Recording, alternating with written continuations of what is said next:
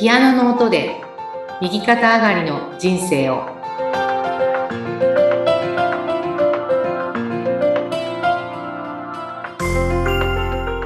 皆様こんにちは東ひかりですこんにちは、インタビュアーの山口智子です。え前回、ひかりさんが、ターミナルケアにヘルパーとして関わった時のお話を伺いましたが、まあ、前回はね、男性の患者さんのお話でした。また他にも、いろいろと、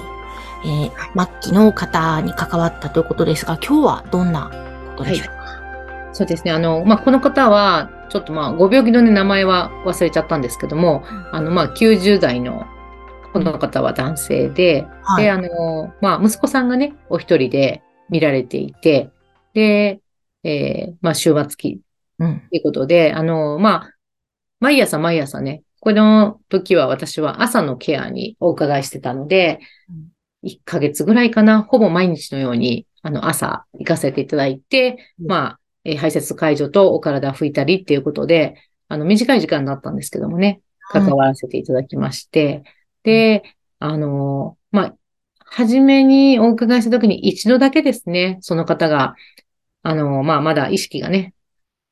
あって、こう、言葉が発せられた時に、まあ、よろしくお願いしますというふうにおっしゃっていただいて、その後はもう、どっちかっていうと、まあ昏睡状態みたいな感じで、うん。あ、の、言葉をね、発され、発するってことはなかったんですけども、まあ、その方を、まあ、見とった時のね、こともすごく印象深かったので、うん。えーまあ、すごく、あの、なんか、不謹慎って思われるかもしれないんですけど、はいその男性ですね、あの、まあ、私はその仲のいい看護師さんと、まあ、その方が、看護師さんがもともと入っておられてうん、で、私に、あの、ヘルパーが足りないから、まあ、朝のね、30分とか1時間だけども、来てくれないかっていうことでお声掛け、またいただいた、あの、お宅だったんですけども、あの、もう90超えておられまして、うん。あの、寝たっきりですね。その状況としては。うん。にもかかわらずですね、はい。すごくときめくんですよ。えー、すごい。そうなんですよ。もう本当になんかね、あの、不思議な経験なんですけど、えあの、特にそのね、お話しなしてくださったのも、こうね、よろしくお願いしますっていうことだけだったんですけど、うんなんて言うんですかね、そのうん、こう、その、ご様子っていうか、うん。がね、すごく男気があるというか、へー。男っぽい、男らしいっていうような方なんですよ。うん。そんなのわかるのかなって思うでしょ？はい、そうですね。そんなにね、会話もできなかったり。そうそうそうそうそう。うんうんうん。で、で、私だけかなって思っていたら、実はその、一緒に入ってる看護師さんも実は、うん。すごいこう、ときめくっておっしゃってて、やっぱりそういうことあるよね、とか言って、うん。あの、きっとね、まあお元気な時は、うん。あの、女性にもきっとね、モテたんじゃないかなっていうようなうん。勝手な想像をね、してたわけですけれども、はい。すごくね、なんかこう、うん、それがまあ自分が一番驚いたんですね。うん。ときめくってね、そういう、まあ不謹慎っぽいですけども、そういうふうに感じたことと、で、あとまあやっぱりこう、まあ最後ですね、あの、お亡くなりになられた時に、まあ、その現場も、うん、まあ、井崎慎さんが、こう、井崎慎先生が、えー NPO 命っていうね、看護師のステーションなんですけども、その、まあ、理事として関わっておられて、うん。まあ、その看護師さんと私はね、あの、ご一緒させていただいてたんですけども、うん。すごくあの、井崎慎さんがこう、関わられる現場って、うん。本当にこうね、亡くなられる時のお顔が綺麗というか、へー。本当にこう安らかで、あの、まあその方のね、私はあの、お元気な時の姿はね、わからないんですけれども、うんあの、亡くなった後って、その、ね昏睡状態で生きておられる時とは全く違うお顔になられて、で、あの、まあ、海軍だったみたいなんですよね。ええそうなんですね。はい。で、あの、ちょうど原爆が落ちた時は、あの、広島の方だったんですけど、えええ宮島かなんかにいらっしゃったのかな？だからその、広島のその爆心地っていうか、そこにはいらっしゃらなくて、まあ難を逃れられたっていうようなお話を、えー息子さんからね、お聞きしてたんですけども、ただその、まあ遺言というかね、うん、あの、やっぱりこう日照旗、あの、日の丸のこうね、こうはい。出てる日照旗を、うん、まあ枕元に置かれて、うん。そしてまあサーベルですね、ほうほを、まあ置いて亡くなっておられた。またそのお姿が大変美しくって、あの、で、なんかね、私はなんかこう、う。うん。あの、その、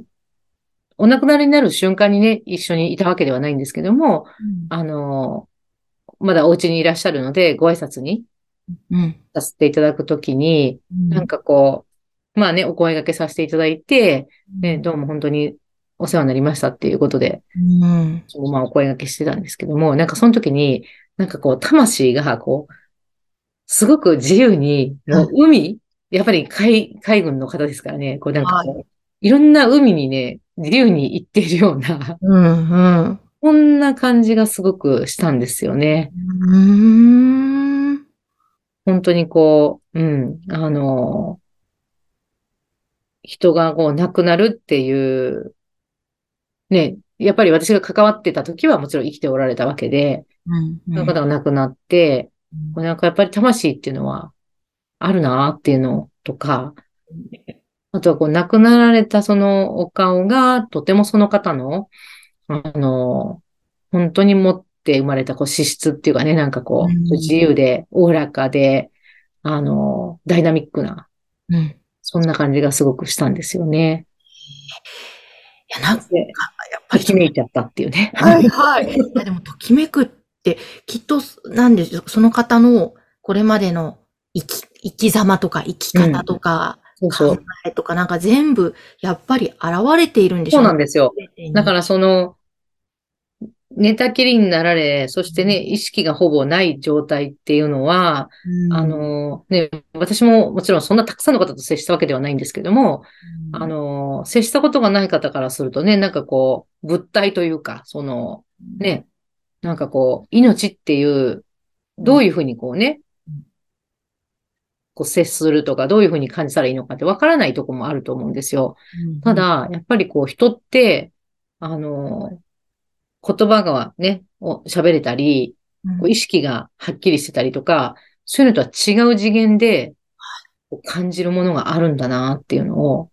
へまあ本当にね、こうね、まあ、ある意味こう色気のあるというか、そういうーね。お方だったので、私も多分その看護師さんもすごくこう、ときめいちゃったっていうう。ん、うん、なん、そうなんですね。本当に細かいことは何も知らないので、うん。ね、まああの、息子さんからこう、ポツポツ聞かせていただく、まあちょっとしたね、エピソードであったり、ご家庭の中のことであったりっていうのはあるんですけども、すごいびっくりした自分でもね、こう、ことであり、でね、ちょっとこう、その後余談があるんですけど。結構ね、あの、その息子さんがすごくこう、やっぱもう介護でね、お疲れになってしまわれて、60代だったと思うんですけども、ご本人がね。うん。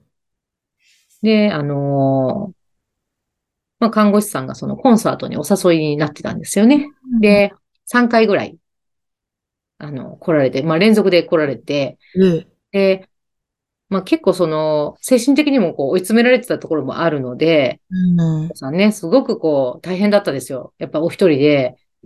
あの、お父様をね、ご自宅で見とるっていうのはね。うん、で、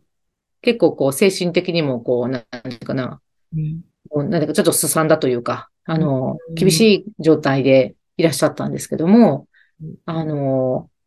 コンサートで本当にねもう号泣なさっていて、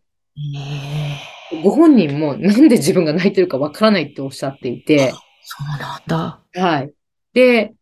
3回ね、来られた後ね、もうなんかね、ほんと別人になっちゃったんですよね。うーん。すごいなんか朗らかっていうか、うん。なんかこう、まあ旅が好きで、飛行機が好きで、うんまあそういった話をずっとなさるような方だったんですけども、うんどこかちょっとこう、なんとかな、こう、あの、影があるような感じを受けてたんですが、そういうのがね、本当晴れ晴れしちゃって、へえ。お話になってる内容ほぼ一緒なんですけど、はい。全く別人になられたっていうのを、すごく感じた方だったんですよね。へーじゃあなので、井崎慎さんのはい、コンサートで。色で、うーん。なので、まあ、あの、本当にね、こう印象的なお父様であり、息子さんだったなっていうことで、そうなんですね。はい、今でももうなんかこう、はっきりとその、え日照機とサーベルをね、うんベッドに置いて、お亡くなりになっていた、あの感じがね、まだ覚えてますけどね。はい。いや、でも本当に、なんかどう今生きるのかとか、そういう生き方、生き様、い生きる姿勢とか、大切だなと。最後の最後まで。まあ、ね、その、体が、肉体がなくなっても多分ね、そういうのって残るんだろうな、なんていうふうにちょっとね、思いましたけれども、えー、まだまだちょっとターミナルケアでのお話続くと思いますので、次回もよろしくお願いします。そして、東ひかりさんの LINE 公式アカウントは番組の概要欄に掲載しておりますので、ぜひご登録ください。井田慎さんのコンサート情報もあります。えーそして、ぜひ皆さん次回も聞いてください。はい。今日はどうもありがとうございました。ありがとうございました。